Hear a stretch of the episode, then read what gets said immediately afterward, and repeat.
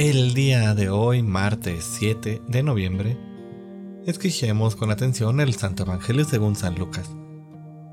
En aquel tiempo, uno de los que estaba sentado a la mesa con Jesús le dijo, Dichoso aquel que participe en el banquete del reino de Dios.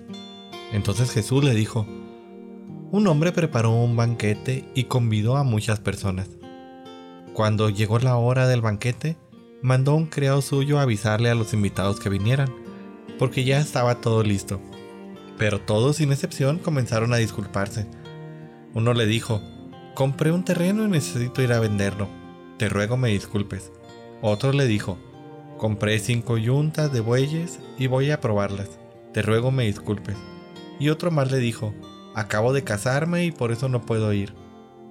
Volvió el criado y le contó todo al amo. Entonces el señor se enojó y le dijo al criado, sal corriendo a las plazas, a las calles de la ciudad y trae a mi casa a los pobres, a los lisiados, a los ciegos y a los cojos. Cuando regresó el criado, le dijo, Señor, hice lo que me ordenaste y todavía hay lugar. Entonces el amo le respondió, Sal a los caminos y a las veredas, insísteles a todos para que vengan y se llene mi casa. Yo les aseguro que ninguno de los primeros invitados participará de mi banquete. Palabra del Señor.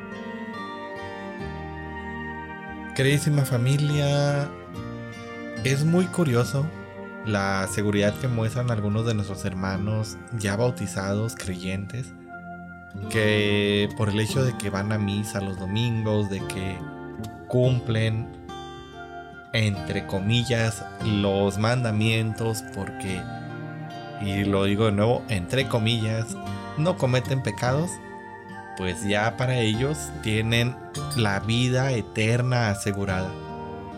Consideremos lo que Jesús nos dice en otro pasaje. No todo el que me diga Señor, Señor, entrará en el reino de los cielos, sino aquel que cumple la voluntad de mi Padre. Y esto, bueno, pues es decir, que Jesús nos invita a vivir conforme al Evangelio, que incluye por supuesto el participar de la Eucaristía y llevar una vida que testifique nuestro cristianismo. Hoy nos dice que no valen las excusas, estas pueden ser magníficas, pueden ser excepcionales, pero en la vida del reino lo que importa es la respuesta a esta invitación. Pensemos si en nuestra vida, en nuestro camino, en nuestro día a día, no le estamos dando excusas al Señor para no vivir la radicalidad que nos exige el Evangelio. Podemos escudarnos en mil y un cosas, desde que yo no estoy preparado, no sé cómo hablar, no sé cómo evangelizar, no sé cómo dar ejemplo, el trabajo, las actividades, tengo muchos eh, pendientes, muchas cosas. Podemos encontrar mil y un este, ejemplos de cuando no cumplimos el evangelio, pero recuerden la invitación es que no se valen las excusas y debemos de vivir nuestra vida del evangelio de una manera radical.